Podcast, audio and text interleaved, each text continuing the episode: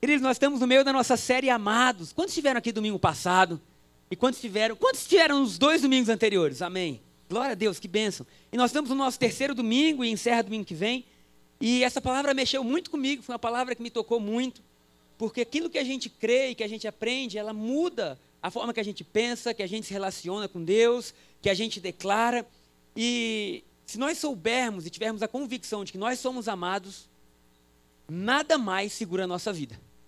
Nada mais para a gente. Porque Deus ele fez tudo o que ele podia fazer para possibilitar você a ter uma vida em abundância. Jesus disse: "Eu vim para que vocês tenham vida e vida em abundância".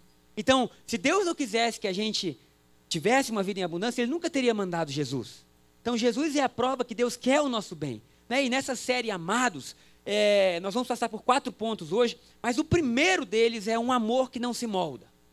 Porque o amor de Deus, irmão, ele não pode ser, ele não pode ser enquadrado em um quadro, em uma moldura, nem em uma foto, nem no amanhecer, nem no entardecer, nem na praia, nem na neve. Tudo isso mostra um pouco da beleza de Deus, da grandeza de Deus, mas como nós conseguiríamos enquadrar ou moldar o amor de Deus? É impossível. Como nós poderíamos descrever o amor de Deus?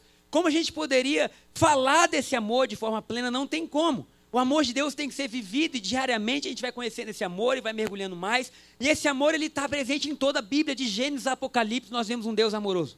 Um Deus tão amoroso que Adão, no Éden, no jardim, quando ele peca, e ele descumpre ali o que Deus havia falado, ele, ele tem a, a primeira imagem de um Deus perseguidor. Não um Deus perseguidor que persegue para matar, mas um Deus que persegue em amor e brada. Adão, onde você está? Adão, onde você escondeu? Adão, o que Deus mais ama e o que Deus mais deseja é relacionamento. Um Deus que chama Adão de volta. Quantos já foram perseguidos por Deus em amor? Duas pessoas. Quantos já falam assim, não, agora eu não quero mais nada com Deus. Eu chateei com Deus, hashtag chateei, não quero mais, estou fora. Aí de repente você está andando no seu caminho e de repente, plim, lá Deus aparece. Aparece em uma mensagem, em um amigo, em um sonho. Eu lembro de, de uma pessoa que se converteu na igreja um tempo atrás, que ele estava dizendo, Deus, eu preciso, eu preciso conhecer mais o Senhor. Ele não conhecia Deus. E de repente a Bíblia, que estava parada antes na escrivania, caiu na frente dele. Né? Ele falou, meu Deus, agora pronto. Aí foi para a igreja, você vê. Tem gente que ia fugir, né? ia ter medo. Ele não, para ele foi o sinal. Deus sempre aparece para a gente das formas mais inusitadas e Deus sempre nos atrai a um relacionamento de amor. Foi assim com Moisés na sarça. Moisés está fugindo do Egito, sem esperança, porque tinha matado um homem, e Deus encontra Moisés em uma sarça e diz: Moisés, você pode correr o mundo inteiro, mas eu vou te encontrar, porque aquilo que eu sonhei para você, você vai viver, Moisés. E da sarça surge uma voz no meio do deserto, dizendo: Moisés, Moisés. E ele fala: Meu Deus, tira a sandália dos pés, porque o solo que você está pisando é solo santo.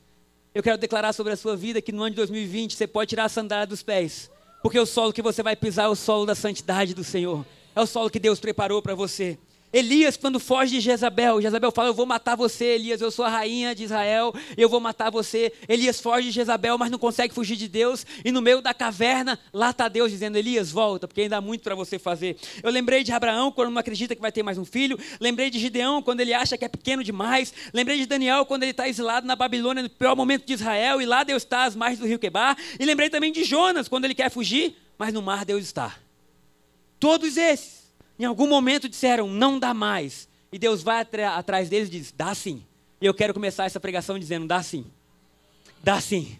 Dá sim porque Deus te ama. Dá sim porque o amor dele te capacita. Dá sim porque a maior expressão de Deus não está na vida de nenhum deles, mas na vida de Jesus. Hebreus capítulo 1 fala que a exata expressão de Deus é Jesus Cristo. Aquele que consegue mostrar ao mundo quem Deus é, é Jesus. E esse Jesus é o bom pastor que dá, as suas que dá a sua vida pelas ovelhas. E que, se necessário for, deixe as 99 se uma se perdeu. Que Jesus é esse que é capaz de correr atrás de um? Que é capaz de deixar tudo e falar: uma vida tem valor. Dizem que você nunca sabe o valor de uma multidão até descobrir o valor de uma vida. Se nós soubéssemos a preciosidade da pessoa que está sentada ao nosso lado hoje, a nossa noite mudaria. Se nós pudéssemos cumprimentar as pessoas sabendo da história delas, o que elas passaram, o que elas viveram, o que elas, sabe, é, é, tudo tão, é tudo tão lindo e Deus sabe isso de cada um e Ele é radicalmente apaixonado por cada um de nós. Está aqui na primeira fileira, Dona Arlete, e eu lembro do encontro de crianças que a gente teve quando o Mateus ainda era uma criança. E no encontro de crianças que ele teve cura interior. Querido, você não imagina o chororô que foi. E criança chorando, e criança chorando. E de repente tinha um menino que não parava de chorar. E o Mateus foi consolar o menino. Agora, queridos, olha isso. Aí o Mateus está lá consolando o menino. Por que você está chorando tanto? Ele, não, aconteceu isso na minha vida. E o Mateus, ah, não liga não. A minha mãe nunca me viu. Porque a mãe dele é cega. Ele falou: nunca tive o privilégio de olhar nos olhos da minha mãe, mas eu estou aqui firme, forte. Jesus vai ajudar você também. Agora, olha só, queridos, às vezes um menino que está na igreja, que a gente não sabe da história, cada um de nós carrega uma história e Deus é apaixonado pela nossa história, porque nada do que a gente viveu se perde. Ele é um Deus que pega os piores momentos e transforma nos melhores. Ele é um Deus de amor e ele fala: onde você estiver, eu vou correr radicalmente atrás de você. Se o mundo inteiro não ver o seu valor, eu vou continuar gritando que você é valoroso e que você é amado. E esse é o chamado da igreja. Eu não sei como nós vamos fazer isso, mas de alguma forma Deus vai descortinar a beleza de cada um de nós, a fim de que nós possamos tratar um ao outro como Deus nos trata. Então lá está Jesus, e uma das parábolas que eu mais gosto, a parábola do filho pródigo. Quantos já ouviram essa parábola? Não tem ninguém, pastor, é mochila minha, desculpa, pode sentar. Não é você que vai sentar, é o pastor Saulo. É o marido, vocês são um, então acaba que é você também. Você viu a preocupação dela? Saiu de lá para tirar a mochila. Que mulher apaixonada, hein? Vocês são lindos demais. Eu até me perdi. Ah, sim, a parábola do filho pródigo. Foi tanto amor que eu lembrei da Shaila aqui agora. Estou brincando, vamos lá. Vamos lá. A parábola do filho pródigo, pastor Saulo, é uma parábola linda e muitos de nós ouvimos falar de um filho que pede a herança para o pai, o pai estando vivo. Você imagina, querido, brigar por herança já é estranho, mas acontece muito. Agora, esse filho foi diferente. O pai estava vivo e ele falou assim: me dá a herança, porque eu quero a herança você vivo. Ele estava dizendo para o pai: você estando vivo, para mim já está morto. Porque eu quero aquilo que você pode me dar, não quando você morrer, eu quero agora, eu só quero o que você tem. E o pai, querido, entrega a herança. E esse menino sai de casa. A Bíblia fala que ele tem uma vida dissoluta, ele, ele desregrada, ele faz tudo errado. De repente ele cai em si e ele volta para a casa do pai, dizendo: eu vou, eu vou virar um empregado. Porque o que ele acreditava? Ele acreditava que ele não poderia mais pagar o que ele tinha devido, mas ele se entregaria como um escravo ao pai, dizendo: Eu vou trabalhar para você minha vida inteira. Não tem como eu recuperar o que, você, o que eu gastei, mas eu te dou a minha vida. Eu, eu vou servir aqui. Mas ele não entende que o verdadeiro pai não quer escravos, nem empregados, nem servos, quer filhos. Aleluia. E quando ele vai voltando para a casa do pai envergonhado, de um lado ele está andando de cabeça baixa, do outro lado o pai está correndo em direção a ele. Eu quero falar, querido, naquela época os pais não podiam correr, os homens não podiam correr porque era desonroso. Tem ideia que Jesus nessa parábola está dizendo: Deus não tem vergonha de passar vergonha por você. Deus não tem vergonha de correr quando ninguém mais corre. Deus ele é tão apaixonado, se necessário for, ele vai correr na sua direção e ele bota um anel nos dedos, sandália nos pés, a melhor roupa, mata o novilho e é aquela festa que acontece quando qualquer pessoa encontra Jesus. Glória a Deus por isso. Mas eu lembro que na minha adolescência eu ficava um pouco em crise, porque eu nunca tive um testemunho. Eu nunca tive um testemunho. As pessoas que davam testemunho na igreja eram assim: a minha vida foi assim, assim, assim, mas aí eu encontrei Jesus e aleluia. Eu dizia, Deus, qual vai ser meu testemunho? Eu fui crente a minha vida inteira. Eu nunca vivi assim, muita coisa assim, muita coisa ruim. É, eu não sei nem o que é muita coisa ruim. Sei. E eu lembro que eu estava em crise de 13 para 14 anos, num almoço lá em casa, e pensando, bom Deus, eu, eu precisava ter um testemunho, acho que eu vou fazer alguma coisa só para ter um testemunho. É alguma coisa, né? E eu não entendia que a beleza de Deus é que cada vida tem o seu testemunho, e essa é a beleza do testemunho, ele é seu. Tendo você vivido de um lado ou do outro, o testemunho, o testemunho é seu. E eu estou na mesa sentado e lá está a irmã Nildete. Não sei se alguém aqui já ouviu falar dela. Ela já está com o Senhor, mas enfim, ela era uma grande profeta e aquelas do monte. O irmã Helena, assim, né? Labareda. E aí no meio do almoço, eu não sei se vocês sabem como o irmão do monte é. Mas no meio do almoço, a gente está almoçando, de repente ela bate uma palma, levanta e dá uma girada. Eu falei, agora Deus vai usar. Agora alguém vai receber. É aquele momento que você já se arrepia e fala, meu Deus, sai da frente. E ela foi andando a mesa inteira e parou em mim, dizendo assim, filho, você acha que você não tem um testemunho? Seu testemunho sou eu. E aí Deus falou assim, eu te proíbo de viver o que é errado. Eu não vou deixar. Eu lembro de acabar aquilo tudo, queridos, voltar para o meu quarto e pensar que Deus é esse que me ama tanto, que me proíbe de viver o que é errado. É engraçado porque a, essa parte da história do filho pródigo, o filho que saiu eu não me identifico, mas eu me identificava com o filho que ficou. Porque o homem tinha dois filhos. E o filho que ficou, ele vê a festa inteira e fala: Pai, eu te servi a vida inteira. E eu nunca tive nada. E às vezes você não saiu da igreja, você teve um passado cristão, Mas você nunca teve nada de Deus. E o problema não é Deus, o problema é a mentalidade, porque o que o pai responde é: filho, porventura você não sabia que tudo que é meu é seu. Eu quero falar para todos aqueles que têm um passado cristão, talvez tenham vivido na igreja pensando em como servir, em como servir, em como servir, e somente tenha voltado mais para ser um servo do que ser um filho, mas Deus está te chamando essa noite para dizer: muito mais do que um servo, você é meu filho e tudo que eu tenho é seu.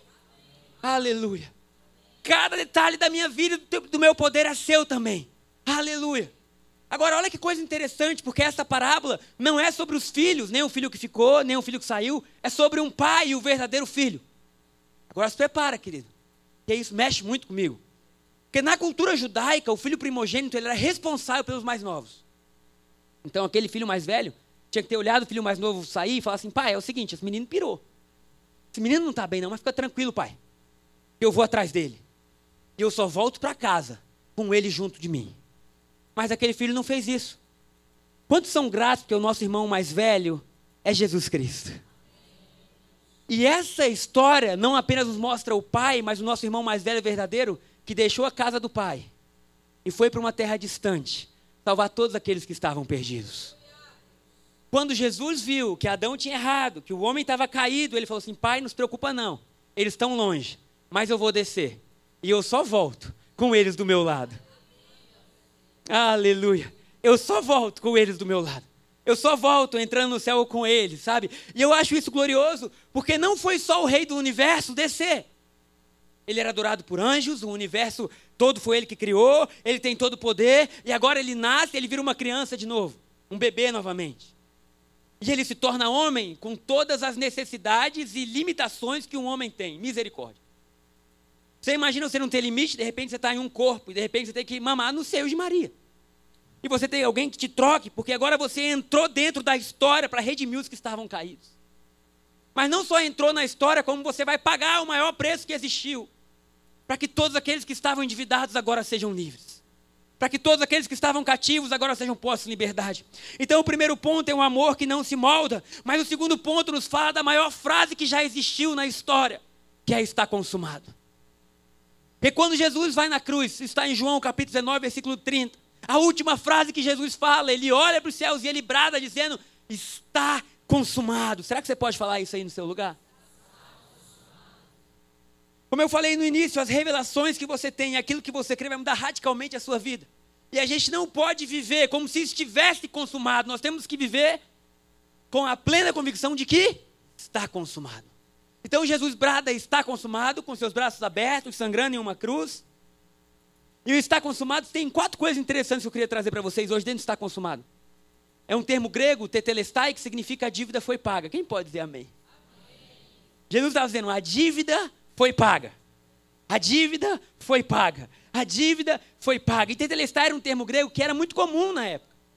Quatro classes de pessoas usavam. A primeira, os juízes usavam. Quando existia alguém que tinha cometido um crime, existia um escrito de dívida, onde era colocado todos os crimes dessa pessoa. No último dia de pena, quando ela tinha pagado tudo, o juiz rasgava o escrito de dívida e dizia: Tetelestai, está consumado, não há mais dívida. Colossenses, Paulo nos fala que o escrito de dívida que era contrário a cada um de nós foi rasgado por Cristo Jesus, encravado na cruz. Todos os nossos erros, todos os nossos pecados, todo o nosso passado, tudo aquilo que nos era prejudicial, as mãos do nosso Senhor rasgou e encravou na cruz, dizendo: Tetelestai. Agora, outra classe de pessoas que utilizava tetelestai eram os mercadores, quando algo era vendido a prazo. Alguém aqui se identifica? O da noite é mais verdadeiro, porque de manhã só duas pessoas falaram, eu, pastor. Mas comprar algo a prazo significa que mensalmente você vai pagar por aquilo. Significa que mês a mês tem uma parcela para ser paga. Agora, no último mês ou na última parcela, o mercador que tinha vendido dizia: Tetelestai. A humanidade vinha pagando mês a mês, ano a ano, década a década, século a século, pelos seus pecados, pelas suas falhas, e nada podia saciar a dívida. E de repente vem Jesus e fala: agora a última parcela da dívida está quitada. Tetelestai, está consumado. Ah, gente, eu amo Jesus demais. Ele pagou em um ato aquilo que a gente jamais poderia pagar. A outra classe de pessoas que utilizavam eram os artistas. E os artistas só usavam tetelestai ou está consumado quando eles faziam a obra de arte da sua vida. Então eles tinham a pintura mais linda que eles fizeram. Depois da última pincelada, eles andavam para trás, olhavam aquilo e falavam assim: está consumado. Agora, nós precisamos entender que o que começou em Adão, passou pelos profetas, patriarcas, passou por toda a história de Israel, por Moisés, por Davi, tudo aquilo era uma sombra do que viria, mas quando Jesus está na cruz, o Pai olha para trás e fala: agora a obra de arte está completa. Está consumado. Agora tudo aquilo que era uma sombra tem a sua realidade completa. Cristo em vós, a esperança da glória. Agora tudo que os homens anelavam, desejavam, imaginavam e queriam se torna realidade. Ele é a obra-prima da criação. Glória a Deus por isso. E a última classe de pessoas que utilizava a palavra tetelestai eram os sacerdotes, quando o cordeiro era perfeito. Recebiam o cordeiro, se o cordeiro fosse perfeito, se o sacrifício fosse aceito, eles gritavam: tetelestai. Jesus é o nosso cordeiro perfeito, é o nosso sacrifício perfeito, e quando ele vê que ele foi aceito diante do Pai, ele fala: Tetelestai, está consumado. Eu sou o Cordeiro perfeito que tira o pecado do mundo. Amém? Agora há tanto para falar sobre a cruz, há tantas coisas importantes acontecendo, há tantas coisas que podem basear a nossa vida de fé em coisas maravilhosas que vai faltar tempo. Mas eu quero trazer três coisas importantes para a gente. A primeira delas é que a cruz de Jesus não era a cruz de Jesus, era a cruz de Barrabás. Vocês sabiam disso? Todo prisioneiro ou toda pessoa que ia ser crucificada tinha cruz do tamanho de seus braços. Mas a cruz de Jesus não era cruz de Jesus, era cruz de Barrabás, porque ninguém imaginou que Jesus iria morrer. E quando Jesus está lá diante de Herodes, diante de Pilatos, as autoridades romanas, eles tentam uma última votação. E eles falam: vamos fazer o seguinte, vamos pegar o pior prisioneiro. Quem é o pior prisioneiro? Era aquele que ficava no meio, por isso que Jesus foi crucificado no meio, porque era o lugar de Barrabás. Vamos pegar o pior deles, vai ser crucificado, e vamos oferecer ao povo. E vamos ver se eles vão preferir Barrabás ou Jesus. O que, que eles imaginavam? Eles iam escolher Barrabás para ser morto e não Jesus. Mas a, a, a, beleza disso aí é que Barrabás, queridos, não é Barrabás. Barrabás é Gabriel, é Saulo, é Jerusa, é Marcos, é Felipe. Barrabás é uma pintura da humanidade sendo levada à morte, o que acontecia diariamente. Mas agora, naquela noite, Jesus fala: chega. Por quê? Porque eu vou tomar o lugar deles. Na cruz há uma troca que acontece da nossa vida pela vida de Jesus. Posso ouvir um amém? Da nossa vida pela vida do nosso mestre. Ali ele tem o seu braço deslocado, mas glória a Deus por isso, porque aquilo que eu merecia, ele tomou no meu lugar. E Barrabás sai livre e Jesus é crucificado. Quando Jesus é crucificado, se você crê nisso, se você crê na morte e ressurreição dele, eu tenho algo para te dizer: você sai livre. Você sai livre. Você sai livre você sai livre. Não há nada que prenda os seus pés, não há nada que prenda as suas mãos, porque o sangue de Jesus ele é poderoso para te purificar, para te libertar, para te levantar, para reescrever a sua história, para abrir caminhos para você. O sangue de Jesus é poderoso para tornar o pior pecador no mais lindo santo. O sangue de Jesus é poderoso para reescrever tudo. Eu por muito tempo tive raiva de Barrabás, até saber que Barrabás era eu. É sério. Nos filmes eu dizia, ah, não, cara, olha o cara que soltaram. É você, Gabriel. É você. Era o seu lugar. Ah, meu Deus. Aí vem Jesus e fala: Eu vou pagar por eles. Outra coisa interessante na cruz é que foi colocada uma coroa de espinho na cabeça de Jesus. Os espinhos eram de uma árvore, agora que eu já não lembro o nome, também não vou olhar nas minhas anotações, mas que tinha um espinho do tamanho de um mindinho quase.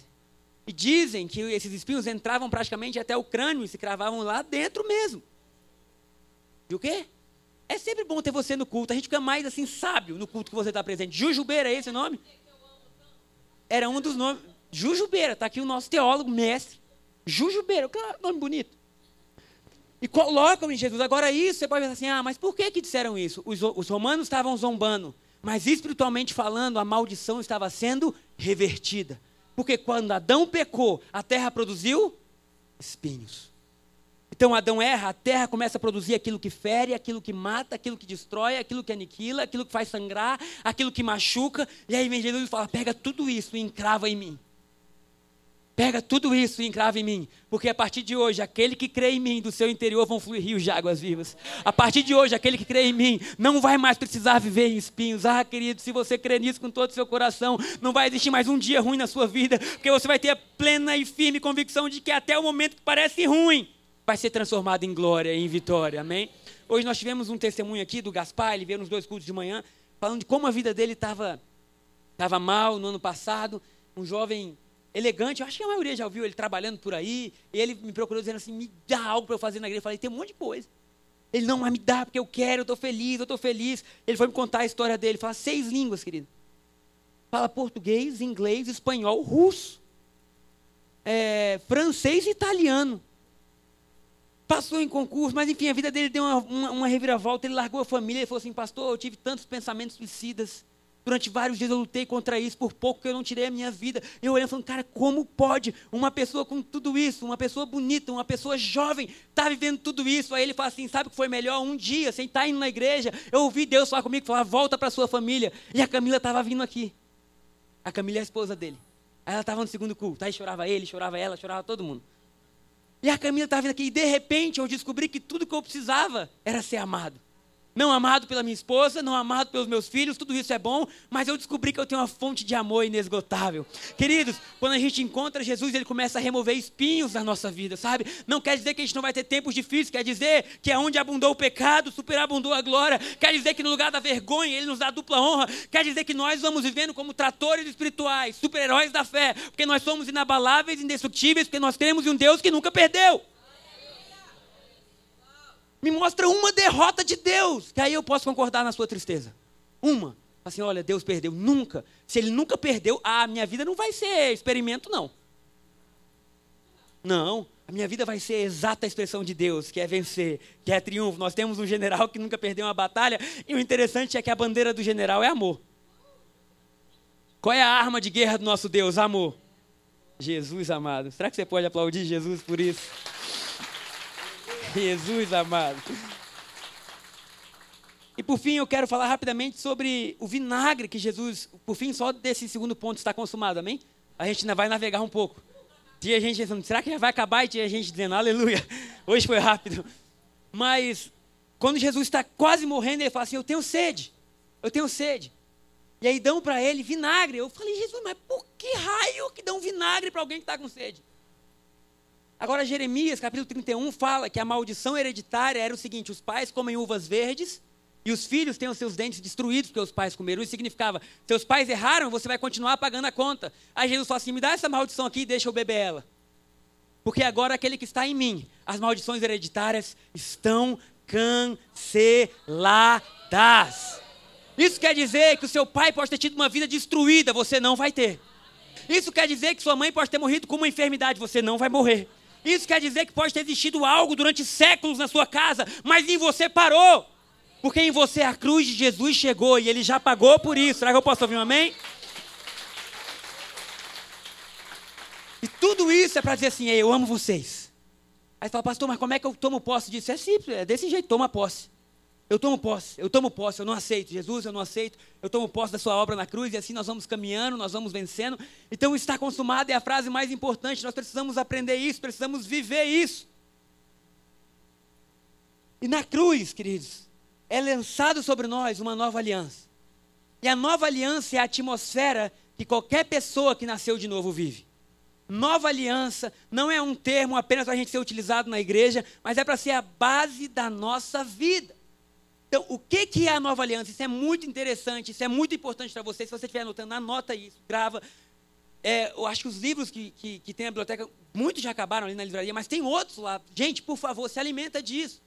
Porque você não vai conhecer a Deus da forma que Ele quer se você não experimentá-lo. Então, a gente pode pegar um milhão de vezes, pode ter um milhão de louvor. Às vezes você vai estar em casa, Deus vai falar diretamente ao seu coração. E é aí que você vai mudar. É aí que você vai entender. Então, tudo isso é importante, que vai mudando a nossa mente. Mas compre os livros, leia a Bíblia. Leia a Bíblia, gente. Leia a nova aliança, leia o que Jesus fez. Começa no livro de Atos, vai anotando todas as promessas, tudo que está lá para você, tudo que foi conquistado. E aí você vai ver que pouco a pouco seu corpo vai responder, sua mente vai responder, sua casa vai responder. Aleluia. Até as, as circunstâncias ao redor vão ter que responder. Então, nós precisamos entender que a aliança para Deus não é um contrato onde a gente pode opinar. Sabe? Você não pode dizer assim, ah, não, vamos firmar um contrato? Deus, você dá o quê? Eu vou dar isso. Não, não, não. A aliança para Deus, ela tem início nele e ela tem o fim, que geralmente não tem fim, porque Deus não tem fim. Então, a aliança que Deus oferece, ou você aceita ou você rejeita. Você não pode dizer assim, ah, não, tem uma cláusula para ser acrescentada aí nesse contrato. Não, não. A aliança ela é completa, é igual casar, até que a morte nos separe, na alegria. É, é para ser algo que não tem início, meio, nem fim, é algo completo. Então, quando Deus ap apresenta a antiga aliança, que muitos conhecem é, como, como o Velho Testamento, não é o Velho Testamento todo, é a partir de Moisés. Moisés sobe o monte, Deus tira o povo do Egito, quer dar a eles um relacionamento. Vocês estão aí? Está dando para entender?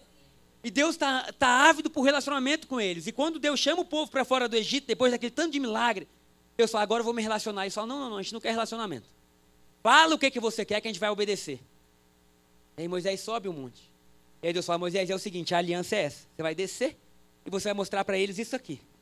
E aí, se eles obedecerem, eles vão ter essas bênçãos. Se eles não obedecerem, eles vão ter essas maldições. Estão entendendo?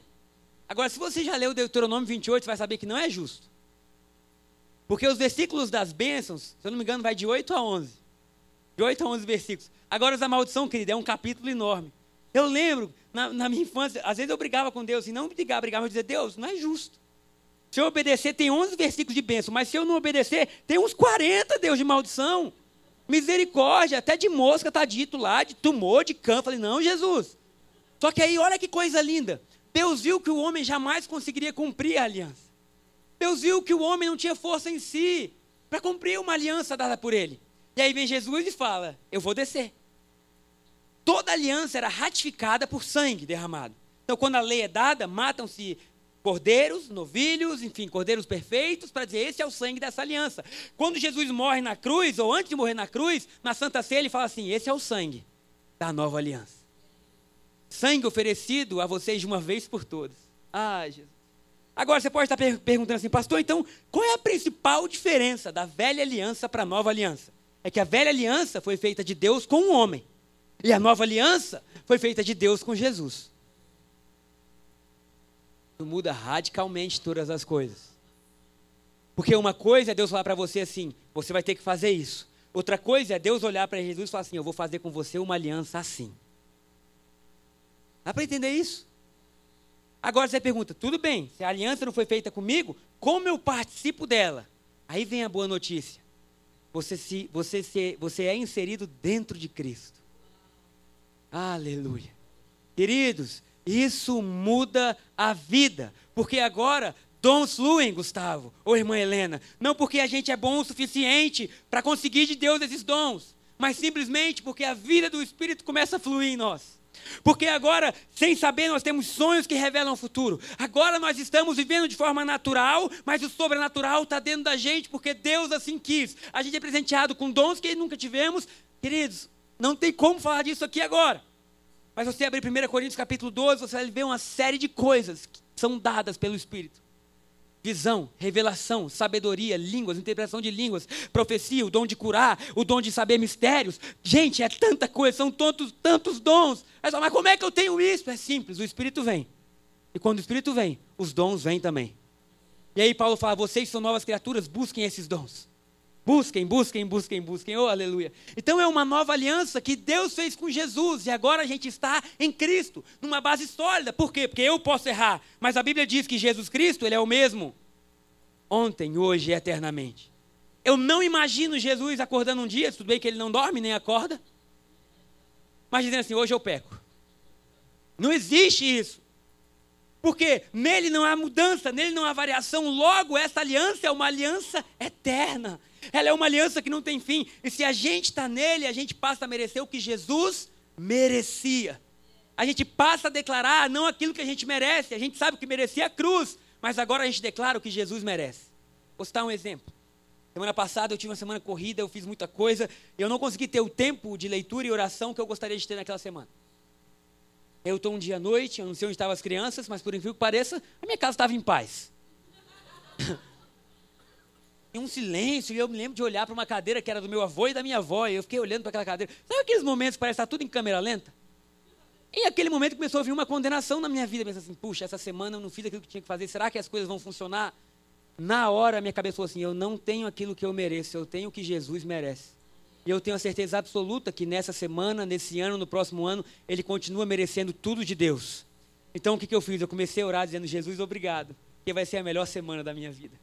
Jesus, obrigado, porque este vai ser o melhor ano da minha vida. Jesus, obrigado, porque curas vão acontecer, sinais vão acontecer. Jesus, obrigado, porque pessoas vão cruzar o meu caminho simplesmente para eu amar. Jesus, obrigado, porque não tem a ver comigo, tem a ver contigo. Jesus, obrigado, porque na nova aliança eu posso descansar na Sua obra. E quando eu descanso na Sua obra, o Senhor me dá mais para fazer. Esse é o mistério do Evangelho. Quanto mais a gente descansa, mais aparece coisa para a gente fazer. E a gente faz tudo de forma descansada. Posso ouvir um amém? Será que você pode aplaudir Jesus por isso?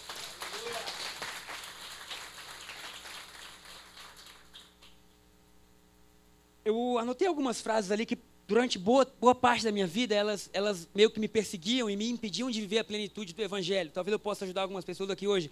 Que era assim: Deus é amor, mas. Está vendo como todo mundo sabe? Mas é fogo consumidor. Ok? Então era assim: Deus é bom, mas. Então assim, eu lembro de um dia no monte orando, a gente feliz, passou uma irmã orando e dizendo assim: guarda essa felicidade, não Deus vai te julgar. Eu falei, gente, não é possível? O Vitor Mendes, coitado, ele estava pulando de alegria, orando, né? E a irmã passou e falou assim: vai pulando para ver se Deus se agrada. Eu falei, gente, imagina o peso da vida dessa pessoa.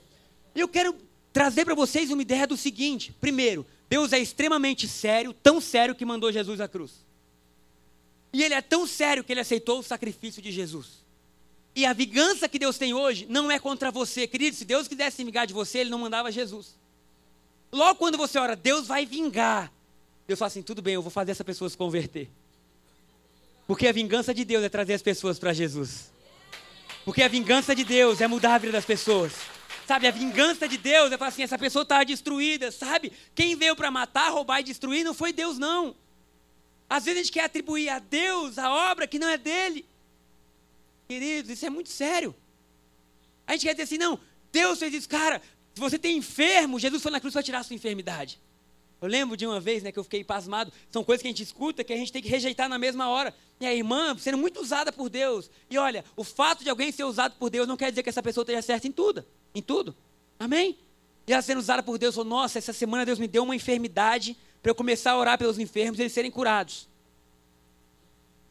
Falei, da onde que a irmã tirou isso? Porque quando que Deus precisa botar você enfermo para você ter experiência em algo para orar pelos outros? Sabe, a Bíblia fala que Jesus levou sobre si as nossas iniquidades. Que ele levou sobre si o castigo que nos traz a paz. Logo, tudo aquilo que era contrário na nossa vida foi levado para Jesus, para que a gente não tenha que viver de novo o que ele já levou na cruz. Você vai orar pelas pessoas não estando enfermo, não. Se você tiver, pode continuar orando, mas a enfermidade não foi Deus que te deu para curar pessoas, amém? Então você ora dizendo, Jesus, muito obrigado, porque a tua cura chega, muito obrigado porque coisas acontecem. Eu ouvi uma outra coisa num livro que eu achei interessante que ele perguntou assim, no livro o autor perguntava, qual é o melhor lugar para você estar em um incêndio? Eu pensei todas as possibilidades, né? eu gosto de entrar nas histórias. E aí eu pensei, pensei e não chegava uma solução. E ele termina assim, o melhor lugar para você estar em um incêndio é onde o fogo já passou. Porque para lá ele não volta. Aonde o fogo passou, queimou tudo, não tem como ele voltar. Ele precisa entender, quando você está em Cristo, o fogo do juízo de Deus já queimou em Cristo. Isso quer dizer que ele não vai cair sobre você de novo se você está em Cristo Jesus. Porque seria injusto Deus punir duas pessoas pelo mesmo erro. Meu Deus. Meu Deus. Eu falei assim: Jesus, obrigado. Obrigado, porque agora eu posso construir uma nova vida te amando muito mais do que eu amava antes. Não porque eu estou com medo. Na, no Light Station, Gustavo, vou dar o testemunho. Eu vim ao Light, né? Fiquei ali no cantinho. Foi sobrenatural, porque o Gustavo estava falando, eu falei, agora ele vai ministrar. Aí ele falou assim: agora o Jean vem pregar. Vocês conhecem o Jean? O Jean é um jovem, magrinho, cabeludinho. E aí eu falei, será que o Gustavo falou isso mesmo? Porque nem eu imaginava que aquele menino sabia pregar, e eu acho que nem ele. Aí ele subiu, aí ele pegou o microfone e falou assim: Vocês estão me ouvindo? É porque eu nunca fiz isso antes. Eu falei: Ih, Jesus, hoje vai ser só o sangue. E ele, se ele queria chocar alguém, ele chocou. Ele veio de bermuda, tênis de skate, a meia no meio da perna, camiseta. Falei, meia verde. Falei, gente, ele queria escandalizar alguém? Aí de repente ele começa, e ele começa a falar, e ele começa a pregar, e a glória de Deus começa a descer. Ele começa a testemunho da vida dele, de Deus usando ele. Eu estava ali atrás dizendo, Jesus, eu quero queimar por você. 100 anos da minha vida me usa, Jesus. Deixa eu morrer bem velhinho, porque todos os dias eu quero. E o menino começou a pregar, a pregar com uma autoridade tão grande que eu falei, meu Deus, esse é o evangelho que não vê idade, que não vê raça, que não vê cor, que olha diretamente ao coração e fala: Eu estou disposto a usar todos aqueles que quiserem um relacionamento comigo. Todos aqueles que quiserem um relacionamento comigo. Eu falei, isso é maravilhoso demais, porque nós temos que entrar com confiança diante de Deus, sabendo que Ele nos ama de forma incondicional, que Ele nos ama a tal ponto que Ele enviou Jesus, e agora nós temos confiança de que no amor nós não vamos errar. Aí ele falando que ele estava um dia tomando banho na casa dele. E aí que Deus falou para ele assim: você vai orar para um camarada de vermelho. de camisa vermelha. E aí ele falou: Deus, é sério? Aí ele saiu de casa e procurando alguém de camisa vermelha e não achou ninguém. Aí ele falou: Deus, eu vou te dar mais uma chance, vou ficar aqui na frente do meu condomínio até passar alguém de vermelho. E de repente ele olha dentro da loja, tinha um camarada. Só que Deus só falou assim: ele vai voltar para mim, ele está afastado e eu quero que ele volte para mim. E o Jean foi até lá e falou: oh, eu estava orando no, no, banho, Deus me mostrou. Não, ele não falou que estava orando no banho, que Deus mostrou o rapaz. Ele só falou assim: eu estava orando e Deus mostrou você. O camarada é mesmo, é. E aí ele achou que Deus ia usá-lo ali na hora, porque Deus não tinha falado nada mais. E ele ficou olhando para o cara e Deus não falou nada. E o cara ficou olhando para ele. E ele olhando para o cara e pensando: Deus, você vai me deixar assim, sozinho aqui agora? E aí a igreja inteira rindo, e ele falou assim, mas e aí, qual é seu nome? Começou a conversar com o cara e não fluía nada. Chegou um outro rapaz na loja, o rapaz era o dono da loja, de vermelho, e ele começou a atender, e o Jean ficou lá esperando de longe, né? E ele dizendo, eu estava de longe, Deus me falava mais nada. Eu falei, Jesus amado, que vergonha é essa? Agora o que, que é isso? E o cara olhando para ele com uma cara assim, esse menino é louco, né? Esse menino é louco. Aí de repente o cara acaba de vender e fala assim, olha, sei que você não tem nada para falar, mas o fato de você ter vindo aqui falar comigo me deu vontade de voltar para a igreja. Eu tomo a decisão de voltar para Jesus hoje. Vamos orar aqui? Eu falei, Jesus amado. E aí ele dando testemunho, querido, eu não falei nada, Deus não me falou nada, mas quando Deus quer fazer a obra, Ele faz. Quando Deus quer realizar algo, Ele realiza e nós temos que ser essa igreja, amém? Uma igreja que ama Jesus, uma igreja que ora, uma igreja que busca, uma igreja que, que adora, uma igreja livre, uma igreja que não tem peso de nada, mas tem uma responsabilidade imensa como nós cantamos, é um amor que tem compromisso. Porque tudo isso que a gente tem ouvido, tem falado, não é para deixar a gente sem compromisso. É para que agora a gente seja muito mais compromissado em amor. É para que agora aquilo que a gente nunca pôde apresentar a Deus, a gente apresente. Amém? É para que agora das nossas vidas flua um rio, um rio poderoso. E nós chegamos agora no último ponto da pregação de verdade. Que pena, obrigado. Vocês fazem minha noite mais feliz. Eu confesso que hoje foi um dia que eu cheguei aqui dizendo assim: Jesus, eu preciso de um renovo espiritual. Eu, eu passei meio cansado hoje. Aí cheguei ali e falei assim: porque até lá atrás que eu falei, eu não vou ficar aqui na frente da Anderson, eu gosto de ver ela empolgada. E eu estava poupando a voz. Eu falei: então, se eu não louvar e estiver sem louvar, ela pode pensar assim, né? O pastor está aqui, não está louvando, o que está acontecendo? Aí eu fui lá para trás, fiquei dando boa noite para todo mundo chegar. Ô, tudo bem, querido? Boa noite. Boa noite. Falei, eu só vou voltar quando eu estiver mais assim animado. Aí tomei um café sem açúcar ali. Falei, Jesus, obrigado. Mas voltei e estou aqui alegre, feliz, já preparado para tudo que Deus vai continuar fazendo, amém? Na nossa vida. E o último ponto é que na cruz e na nova aliança nós temos céu e terra se unem. Céu e terra se unem. Queridos, na sua vida, céu e terra se unem. Você não está só. Eu lembro, irmã Helena, de um dia, minha mãe ainda era viva, você orando por ela lá na Asa Norte. Hoje eu estou falando da senhora, hein? E ela tinha uma enfermidade no corpo dela que ela nunca tinha falado para ninguém. A irmã Helena está orando por ela, de repente ela bota a mão lá onde estava o negócio fala assim: nunca mais, nunca mais, hoje é o fim. Minha mãe volta para casa e está curada. Agora, como que isso acontece? Porque na nova aliança, céu e terra se unem em nós. Na nova aliança, a atmosfera do céu tem permissão para atuar na atmosfera da terra. Na nova aliança, tudo torna possível, porque agora Jesus está em nós. Olha que coisa linda, lá em Gênesis capítulo 1, versículo 8. Vamos ver um pouco do que Adão tinha. Vamos começar do versículo 6. Gênesis 1, 6. Diz assim: Então Deus disse: haja um espaço entre as águas para separar as águas dos céus das águas da terra. Bom, ninguém tem dúvida de que as águas do céu são as nuvens, todos os teólogos concordam com isso. E as águas da terra são os lençóis, são os rios. Agora, olha a coisa interessante: e assim aconteceu. Deus criou um espaço para separar as águas da terra das águas que estão sobre a terra. Deus chamou esse espaço de céu. Agora, a minha versão ela traz termos diferentes, porque fala entre a água do céu e as águas que estão aqui embaixo há um firmamento, e esse firmamento Deus chamou o céu. É interessante nós pensarmos que quando Deus criou a terra, Deus não chamou a terra apenas de terra, Deus chamou a terra de céu. É muito lindo. Porque Deus olhou para tudo. Deus viu Adão, Deus, Deus, Deus já via tudo e disse assim: aquele lugar é o céu é uma extensão de tudo que nós temos aqui. Quando Adão erra, a Bíblia fala que os olhos de Adão se abrem. Agora eu pergunto para vocês, nobres, inteligentes, será que Adão antes da queda era cego? Não. Quer dizer que Adão via somente as coisas que Deus via. Adão via somente a provisão, Adão via somente as coisas lindas, Adão via somente os recursos. Adão estava programado para ver o que dava certo. Adão estava programado para ser uma máquina de crer em tudo. Adão, ele, ele não tinha ansiedade, queridos. Ele não tinha estresse. Adão, ele nomeou todos os animais, ele tinha autoridade sobre tudo. Mas de repente ele erra e agora os olhos são abertos. E esses olhos são abertos, são os olhos que Deus fecha depois que a gente se converte. É o olho da enfermidade, da dúvida, da descrença, da amargura. É o olho do medo, é o olho de será que vai dar certo? É o olho que produz estresse, é olhar as coisas naturais e achar que daqui vem o nosso sustento. E desde então, quando os olhos de Adão foram abertos para as coisas erradas, a humanidade se perdeu. Perdeu ou não perdeu? A gente passou a valorizar aquilo que não importa, passou a dar pouco valor àquilo que importa. A gente tem pessoas que até hoje, às vezes, não conseguem ter a força que precisam para triunfar, porque não conseguem. Mas olha que coisa linda, Efésios capítulo 1, versículo 9 e 10. Gustavo, por favor. Paulo está escrevendo sobre a igreja de Efésio o que Deus sonhou para a gente, amém? Presta atenção, fazendo-nos conhecer. Pode botar outra versão? Por favor, Gustavo, só porque é beneplácito, isso. Agora Deus revelou sua vontade secreta a respeito de Cristo. Isto é, o cumprimento do seu bom propósito. E o plano é este, presta atenção. No devido tempo, ele reunirá sob a autoridade de Cristo tudo que existe nos céus e na terra. Ah, meu irmão. A minha versão fala assim que o plano de Deus é fazer convergir em Cristo tudo que há no céu e na terra.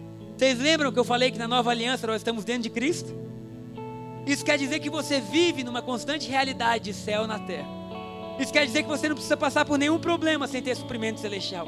Isso quer dizer que qualquer coisa que você vive, os céus estão se movendo. Você pode estar praticando esporte, malhando, jogando futebol, futebol, estudando, trabalhando, os céus estão se movendo. Os céus estão se movendo.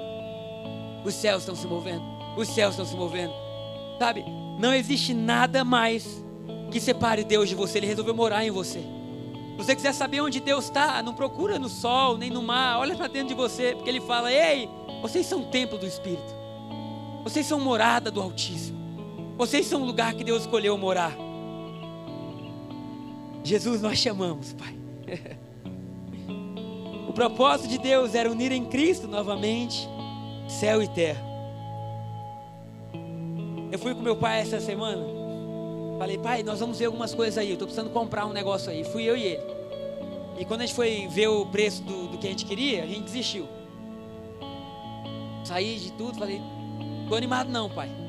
Aí ele falou, eu também não. Falei, se você não está animado, eu desanimei mais ainda. E aí a gente voltou no carro, dirigindo. Aí a gente começou falando, estranho como a gente está, né? Porque independentemente do que a gente possa ou não fazer, do que a gente queira ou não fazer naturalmente, espiritualmente, nós estamos sempre mais que satisfeitos. Independentemente do que a gente tenha ou deixe de ter, independentemente dos lugares que a gente possa ou não viajar, o cristão, quando ele está saudável, ele é pleno em qualquer lugar. E dentro do carro, a gente começou a glorificar Jesus e a rir. E a dizer obrigado, Jesus. Porque humanamente nossa vida pode ter restrições, mas espiritualmente não há limites, tudo é possível que crê. Obrigado, Jesus, porque humanamente podem ter coisas a ser vencidas, sonhos a serem conquistados, mas espiritualmente tudo é nosso. Eu quero terminar lendo um versículo, está em 1 Coríntios capítulo 1. E eu li essa semana, e eu marquei, eu sublinhei. Porque a igreja de Corinto estava brigando para ver quem era de Pedro, quem era de Apolo, quem era de Paulo, quem era o líder de quem. E olha o que Paulo escreve. Portanto, ninguém se glorie em homens, porque todas as coisas são de vocês. Está na Bíblia. Seja Paulo, seja Apolo, seja Pedro, seja o mundo, a vida, a morte, o presente ou o futuro, tudo é de vocês. E vocês são de Cristo e Cristo de Deus. Aleluia. Vamos ler isso. Solta ali, por favor, esse versículo. Está em 1 Coríntios capítulo, capítulo 3, perdão, capítulo 3, versículo 21, 22 e 23.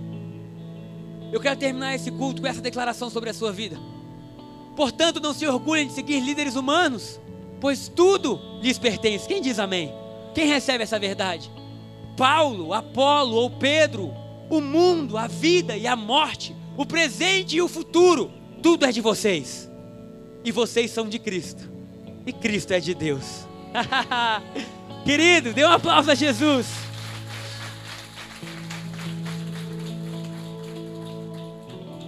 Nós vamos vivenciar com os olhos abertos a maior avalanche de curas, sinais e milagres que a gente já presenciou.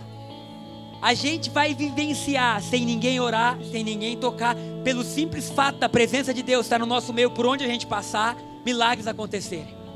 Por isso eu digo, não se assuste. Não se assuste. Se você tem um testemunho de algo que já aconteceu na sua vida, procure o Conex, procure o cara do som, procure o pastor, escreve na parede da igreja, mas por favor, conta o que está acontecendo com você. Porque aquilo que acontece com você, o testemunho, quando ele é narrado, declarado, ele é poder para acontecer de novo. Poder para acontecer de novo. E Deus está dizendo assim: ei, ei, ei, céu e terra se unem. Um amor que não se molda, um amor que não para, um amor que não se rende, um amor que não, que não desiste. Um amor que grita, está consumado, que nos traz uma nova aliança, que diz agora nessa nova aliança, céu e terra está em vocês. Vocês têm dons, vocês podem ter sonhos, vocês podem amar, vocês têm um caminho vitorioso, e é nesse caminho que nós vamos viver. Alguém diz amém? Então fique de pé no seu lugar e nós vamos orar.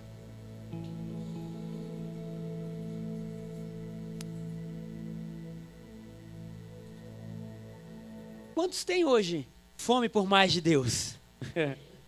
fome por conhecer mais, fome por dizer Deus, eu preciso entender melhor, eu preciso compreender mais, eu preciso mergulhar nos rios do Teu Espírito Santo. Eu quero que aí onde você está, se levante sua mão, por favor. Você só fala assim, Jesus, eu tenho fome. Talvez eu andei por tantos lugares, eu vivi tantas coisas na minha vida, mas o meu coração ainda queima por Ti, Deus. O meu coração ainda queima por Ti, Deus. Eu vejo Deus hoje removendo como se fossem roupas que não são nossas, que nos faziam às vezes parecer diante da presença dEle aquilo que nós não somos. Eu vejo Deus curar traumas, eu vejo Deus restaurar famílias e corações. Eu vejo Deus trazer força, eu vejo Há um mover dos céus em nossa direção. Há um mover que dinheiro nenhum podia pagar, que fama nenhuma podia comprar. É um mover de simplicidade, de alegria. E aquilo que na velha aliança era uma lei, na nova aliança é um convite. E eu ouço Deus nos convidando essa noite. O Deus que é poderoso o suficiente para gritar eu te amo e para se entregar mesmo sem saber qual era a nossa resposta. O Deus que é tão lindo que diz: você querendo ou não, eu te amo e eu morri no seu lugar. O Deus que nos torna livres o suficiente para ouvir o convite para dizer sim. Eu oro, Jesus, para que uma paixão nova surja em nossos corações. Uma paixão, Deus, que nos leva a ver e a entender que aquilo que Paulo escreveu dizendo não é Apolo, não é Pedro, não é Paulo, mas tudo é de vocês. O futuro, a vida, o presente, tudo é de vocês e vocês são de Cristo e Cristo é de Deus. Pai, nos leva a enxergar que nós estamos em um lugar seguro. Nos leva a enxergar que a cruz foi um trabalho completo. Nos leva a enxergar que Jesus pagou o que nós nunca poderíamos para que nós hoje pudéssemos ter a vida que jamais imaginamos ter. Jesus, eu oro por cada coração nessa noite. Eu oro por cada coração nessa noite. E eu oro, Deus, dando um grito da nossa alma, pedindo por mais. Por mais revelação, por mais comunhão. Obrigado por ser esse Deus perseguidor que não nos deixa. Obrigado por falar o futuro como se presente fosse. Obrigado por ser o sim das nossas promessas, Jesus. Obrigado porque tudo que na velha aliança, que na velha aliança era uma promessa, na nova aliança é uma herança. Obrigado porque está escrito que em Jesus nós temos o sim e o amém para todas as promessas. E nessa noite, Deus, com uma autoridade espiritual constituída por ti, juntamente com todos os meus irmãos e filhos teus. Nós queremos declarar que os céus estão abertos. E nós queremos declarar sobre Brasília, sobre as nossas casas, curas, sinais, sonhos. Nós queremos declarar sobre as nossas crianças, adolescentes, jovens, que nós vamos vivenciar um mover que nós nunca vimos. Um mover que produz frutos de compromisso, de santidade, de entrega Eu oro pelos interligados, pelos jovens, eu oro pelos nossos casamentos. Eu oro por aqueles que estão precisando de uma mudança na vida e que pedem socorro nessa noite, Deus. Que os anjos estejam trabalhando, que curas estejam acontecendo, que o Senhor possa ouvir de nós o, o, o eu te amo mais alto de volta, Jesus. Recebe o nosso amor como uma oferta, recebe as nossas vidas como uma oferta. Eu libero, Deus, uma estação de profecias sobre a nossa igreja uma estação de batismo de línguas. Eu libero interpretação de línguas, sonhos. Eu libero, Jesus, palavras de revelação, de conhecimento, de sabedoria. Eu libero que o Senhor vai nos colocar em lugares estratégicos para que a gente possa mudar o rumo da cidade e das nações. Jesus, eu declaro que qualquer pessoa que cruzar o nosso caminho vai se interessar de novo pelo Senhor, porque vai se encontrar de novo com amor. Cristo em nós, a esperança da glória. Jesus, muito obrigado, Deus que esse fogo que queima no nosso interior se espalhe por onde nós formos, e que nós todos os dias da nossa vida, que cada fôlego nosso, que cada célula nossa, que cada parte do nosso ser possa gritar: Jesus é suficiente, Jesus é suficiente. Deus, que nós possamos viver com a firme convicção de que está consumado, a dívida está paga.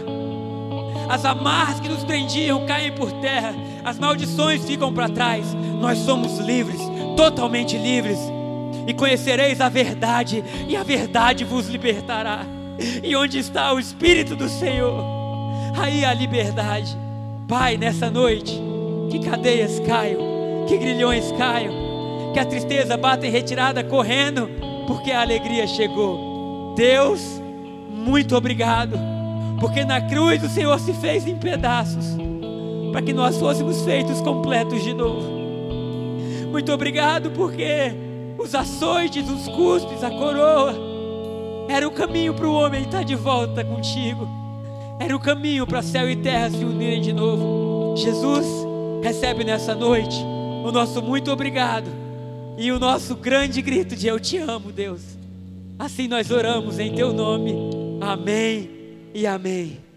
O louvor vai cantar, a Santa Ceia vai entrar. Eu quero que você cante a letra dessa música com toda a fé que existe no seu coração, gritando acima das circunstâncias, acima do que está acontecendo naturalmente, e você se sinta nessa noite de novo viver no céu e terra junto, nos céus com Jesus.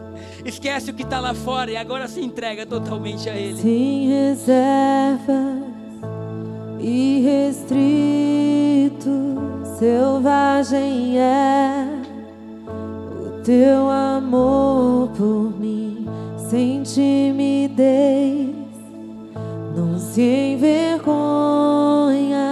mas tem orgulho me chamar de seu, me chamar de seu.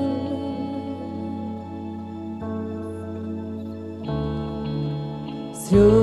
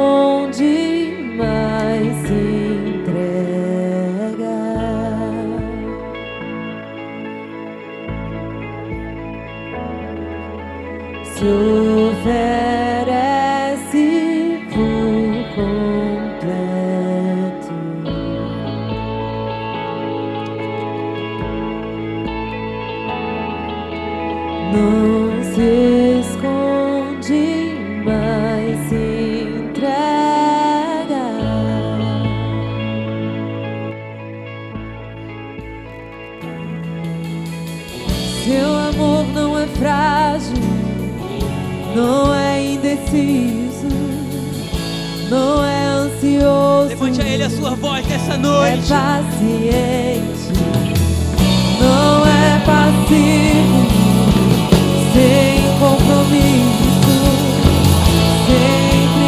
sempre presente, disposto